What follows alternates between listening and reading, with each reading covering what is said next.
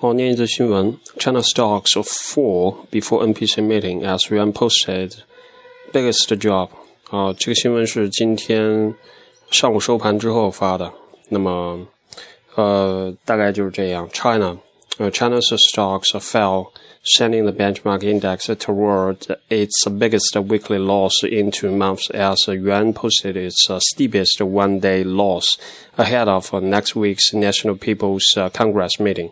就说在下周两会之前呢，现在啊，人民币对美元的汇率今天出现了一个人民币啊，怎么说呢？你可以说它暴跌嘛，嗯，whatever，你自己去看汇率吧。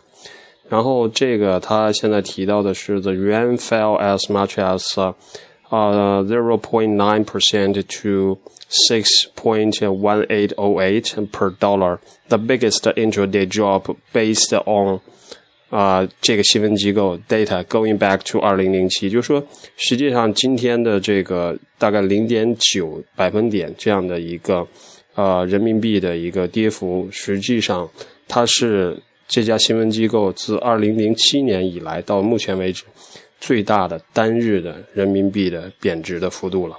OK，自己看着办吧。